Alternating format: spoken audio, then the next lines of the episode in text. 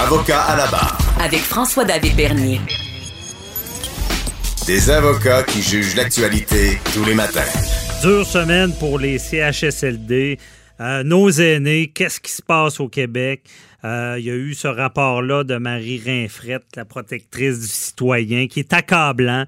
Euh, vous avez vu l'émission JE qui est de retour, qui traite de situations pour les personnes, les, aînés, qui choquent. Qui, en tout cas, pour ceux qui ont vu l'émission, on se dit comment ça, ça arrive ici? Et on voulait en savoir plus avec l'animatrice euh, Marie-Christine Bergeron, que tout le monde connaît. Bonjour. Bonjour, François David. Merci d'être avec nous. Donc, euh, c'est toute qu'une émission. Euh, euh, pas évident, hein? Non, non, c'est ah, saisissant. Euh, moi, je, prends l'extrait de, la partie où est-ce que cette, cette femme-là qui, qui est à l'hôpital, qui semble bien aller, parce que si j'ai bien compris, sa fille a mis une caméra, puis elle regarde son évolution. Raconte-nous ça un peu, comment ça s'est passé. Oui, c'est une dame qui, au, au, début de la pandémie, euh, elle était donc cette, euh, cette femme-là, la mère qui a 102 ans dans un CHSLD de Montréal. Elle a décidé donc d'installer une caméra de surveillance pour suivre donc euh, les traitements de sa mère, parce qu'évidemment, les gens ne pouvaient plus rendre visite. Vous savez ce qui s'est passé, là, mm rendre visite. Donc, elle a installé la, la caméra. Cette dame-là fonctionnait très bien. bon, évidemment, elle avait 102 ans. On s'entend que, que on a des problèmes de santé à 102 ans, mais euh, donc, elle n'a pas eu, en tout cas au fil des jours, sa fille voyait son état dépérir. Et tu sais, es impuissant, tu vois ça, tu dis non, mais il faut qu'on l'aide, il faut qu'on hmm. donc, malgré les plaintes, malgré cette dame-là, euh, de, de jour en jour, euh, est devenue déshydratée, euh, elle n'avait pas les soins nécessaires parce que le personnel était débordé. Cette femme-là n'est même pas morte de la COVID. Elle est décédée parce qu'on l'a abandonnée à son sort. C'est épouvantable. Tu sais, des fois, on a peur des mots des journalistes. On ne veut pas trop hmm. euh, donner notre opinion sur une situation. Ça, je m'excuse, mais c'est épouvantable. C'est inhumain quand on regarde ce qui s'est passé, on se dit, ma foi, qu'est-ce qui s'est passé pour que ça, ça dégénère à ce point-là? Non, c'est dégueulasse. c'est vraiment, ça n'a pas de sens. Puis là, j'imagine que cette famille-là euh, peut pas euh, intervenir comme ils veulent dans la, dans la chambre parce qu'à cause de la COVID-19, euh, ils peuvent pas visiter comme ils veulent. Donc, ils peuvent même pas s'en occuper eux-mêmes. Non, c'est ça, c'est, de l'impuissance. Cette femme-là avait euh, évidemment quelques problèmes de santé, début de, de, de, de, démence et tout ça, donc elle ne comprenait pas ce qui est arrivé. Donc, tu te dis, tu sais, cette, cette mère-là, cette personne humaine-là est décédée dans, dans, dans, dans un contexte où mm-hmm. tu dis, ma foi, on est au Québec, comment ça a pu arriver? Puis tu sais, quand on entend des, des, des, tu sais, euh, euh, je sais pas si tu te rappelles, François David, euh, mais euh, Denis avait déjà fait un reportage, justement à la fin de la saison, en mars, on l'avait rediffusé sur l'état euh, de la situation dans les CHSLD. On parlait du manque de personnel, du manque de mhm. soins. On en a parlé souvent. On le savait. Donc, la pandémie a frappé là où le personnel était déjà, le manque de personnel était déjà criant. Donc, c'est comme si la porte était ouverte à cette tragédie. Mais ben, je pense que c'était, c'est comme quelqu'un qui a de quoi, une verne qui, qui est latente de péter, là. Et je pense que la, la pandémie a fait péter le système parce que moi, dans, dans, dans mon entourage proche, j'ai des gens qui travaillent dans les CHSLD et depuis des années, je les entends dire ça va péter, ça va péter, il manque de ressources. Mais euh, je sais pas, toi, tu as, vu en faisant ce reportage-là qui est choc, euh, comment tu vois ça? Euh, je veux dire, au Québec, on est là, on dit qu'une société, on l'évalue à comment qu'elle prend soin de ses jeunes et ses aînés, mais ça va pas bien. C'est quoi, on repart à zéro? On est dans un système où est-ce que les infirmières gagnent des puis les spécialistes gagnent euh, quasiment des millions. Les, les préposés, on en manque, on a de la misère à payer. Il est où le problème? Puis on repart à zéro? Mais les, mais les, conditions de travail, François David, quand on, dit, quand on entend leur salaire, on se dit, mais ma foi, ils sont, tu sais, ça fait des années qu'on le dit, ça fait, ça fait 20 ans que je suis à TVA, il me semble ça fait 20 ans qu'on en parle de cette problématique-là. Non, mais c'est vrai, tu sais, ça va, tu sais, ça, ça, ça, ça prend une situation où il y a 4700 morts pour que quelqu'un se réveille et dise, bon, ben, il faudrait peut-être euh, donner un meilleur salaire aux proposés bénéficiaires. Oui, puis encore là, mais un meilleur salaire, je sais pas si tu as suivi ça. On parle de, de, de 40, même pas 50 000. Je veux dire, c'est, ça, ça, peut être intéressant, mais je pense que ceux qui sont sur le terrain, c'est, disons les vraies choses, c'est un peu la job, la job sale là, sur le terrain. C'est, c'est, ben ça n'en ben prend, c'est la base. Oui, oui, oui. Puis tu sais, c'est la même chose de ça quand on pense. Moi, je me rappelle encore quand j'allais porter mes enfants euh, au, tu sais, je saute un peu du coq à l'âne.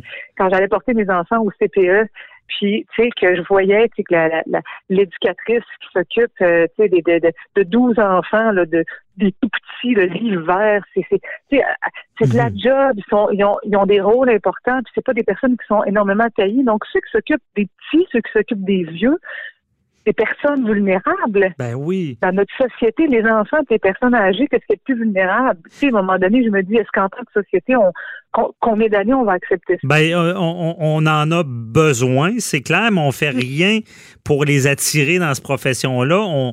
je trouve qu'on gratifie pas ça. Puis comme je dis, il y a comme une hiérarchie tellement forte dans les hôpitaux, dans les CHSLD, c'est sûr que c'est moins parce qu'il y a les préposés, il y a souvent des infirmières en chef, mais je trouve qu'on n'amène pas les gens à, gratifier puis à entrer dans la profession. Là parce que je trouve un petit peu aussi épouvantable. Tu sais, exemple, quand on fait une émission, quand on quand on, on veut poser des questions, exemple, qu'est-ce qui s'est passé au CHSLD de Sainte-Dorothée? évidemment, moi, je demande aux journalistes, euh, bon, qu'est-ce que qu'est-ce que le boss a dit? Mm-hmm. Marie, il n'y avait pas de boss. Comment il n'y a pas de boss? Moi, je trouve ça, parce que nous autres, quand on est journaliste, on veut aller poser des questions à ceux qui étaient responsables. sais, On appelle ça en bon français faire un bust, aller voir la personne avec la caméra sur l'épaule, faire du, du bon vieux JE. Le bon, qu'est-ce qui s'est passé? On veut des réponses. Mais non, on ne peut même pas le faire. Il n'y a pas de patron. Ah, ça n'a pas d'allure. Tout le monde dit, ben, c'est pas mon affaire. Mais c'est pas votre affaire. Il y a des gens qui sont maltraités. Puis je veux, puis moi, ça me frappe aussi parce que là, imagine, on est à la base, on parle de soins, euh, de, de, de mm. personnes déshydratées, de, de, de, soins qu'on dit le physique d'abord. Ça, c'est sans compter les gens qui sont seuls. Je veux dire, le travail d'un préposé aussi, c'est où est l'humanité? On, les prend à la chaîne parce qu'on n'a pas de budget, on est, on est dans le jus, puis on les traite eh comme des animaux. Puis même, je pense, des animaux mieux traités, là, je veux dire. carrément. Carrément, tu sais, quand je disais dans le rapport qu'il y a une journée le 29 mars euh, à Eron, euh, au CHU d'Eron, il y a eu une journée où il y avait trois employés pour 133 résidents. Ah non, ça a été un... Je veux dire, c'est terrible. c'est abominable. tu sais, je veux dire, il y a toujours du monde qui vont nous raconter des histoires d'horreur. Qui bon, il y a les mères, mais, pense à ceux qui ont vécu des histoires d'horreur et qui ont justement pas de proches. Ils vont mhm. être morts dans des circonstances abominable, il n'y aura personne. Personne en parle. C'est pas grave. Exactement. Non, c'est ça. Ah. Puis ah. j'imagine, moi, être la famille, c'est dans des temps si incertains de ne pas pouvoir être proche, de ne pas pouvoir entrer comme ils veulent pour prendre soin d'eux. Ça, ça, doit ah, vraiment être terrible. Mais je ne sais pas, euh, c'est quoi les solutions, puis comment qu'on peut. Euh, ça, va prendre des milliards, des milliards. Je veux dire, c'est. Mais, mais tu le dis, ça ça fait des années, ça passe par la valorisation du travail du ouais. bénéficiaire, qui est, qui est une, une, une, une profession. C'est pas, pas, pas une pas une jobine, c'est une, une, une profession, c'est une c'est mhm. une, tu sais, les, gens qui font ça, là, ils doivent avoir euh, une vocation même. C'est une vocation. Exactement. Je cherchais le mot. c'est vraiment, oui, c'est une vocation parce que c'est pas tout le monde qui peut faire ça. Ça prend de la patience, ça prend, euh, euh, ça prend tellement de qualité pour s'occuper. Puis j'imagine eux autres déjà quand, déjà ils étaient à bout de souffle quand la pandémie est arrivée, parce que tu sais, tu travailles, ils font des heures supplémentaires, ils sont mhm. fatigués, il n'y a pas de dents, et puis là, boum, arrive ça. Il y en a plein qui, humainement, ils ont dit, je suis pas capable, ils ont quitté le bateau, ah, j'imagine. Non, ah, non, mais tu sais, il va, il va falloir que ça change. Parce qu'on en parle, on en parle. Mais là, il y a des actions collectives pour ces situations-là. Euh, peut-être que ça, l'exemple va être donné, puis que ça va. malheureusement, je pense que s'il n'y a pas d'exemple de donner de sanctions, tout le mm. monde essaie de s'en sortir, puis il n'y a jamais de réel changement. Mais en tout cas, félicitations à JE parce que c'est, on voit l'utilité de cette émission de journaliste d'enquête parce que c'est important de dénoncer ça, d'en parler. Félicitations pour ça et euh, tomber dans, dans, en bonne semaine en plus. Mais tu sais, je, pense que, la, évidemment, nous, notre saison, en tout cas notre début de saison est vraiment euh, teinté par ce qui se passe dans l'actualité depuis parce que bon, notre saison a été écourtée en, mars en raison de la pandémie. Mes collègues sont allés sur le terrain couvrir ce qui se passait au front, couvrir ce qui se passait euh, au quotidien. Mais tu sais, le, le, ce qui s'en vient également est, est, teinté par la pandémie. Notre, notre, notre, notre prochaine émission, c'est euh, concernant le désinfectant à main. Tu, sais, tu, m'aurais dit un an, Marie, tu vas faire une enquête sur le désinfectant main. J'aurais dit franchement, qu'est-ce que c'est ça? ah c'est ça. Il y a, il y a des, des, nouvelles choses, puis il y a des désinfectants à main, effectivement, il doit, il doit y avoir de la fraude, puis toutes sortes d'affaires dans ce domaine-là. Euh... mon Dieu. bon, ben, tu vas voir à mon émission, il y a des gens qui auraient souhaité que je sois beaucoup plus loin qu'à deux mètres. Ah ouais, OK. aïe aïe. Mais euh, on, va, on va suivre ça, certain, parce que là, vous êtes dans une nouvelle saison, saison vous devez vous adapter. Puis je pense que JE, euh, puis je, vous souhaite de, de, continuer comme ça, parce que, comme tu le dis bien, je pense qu'il y a beaucoup beaucoup de victimes de la pandémie dont on parle pas, qui sont dans l'ombre, qui mangent des, des, à cause que la pandémie a le dos large, hein, on le sait. Hein. Ben, la euh, pandémie, il y a des gens qui ont profité euh, de la situation euh, parce que tu sais, il y a tellement eu de changements.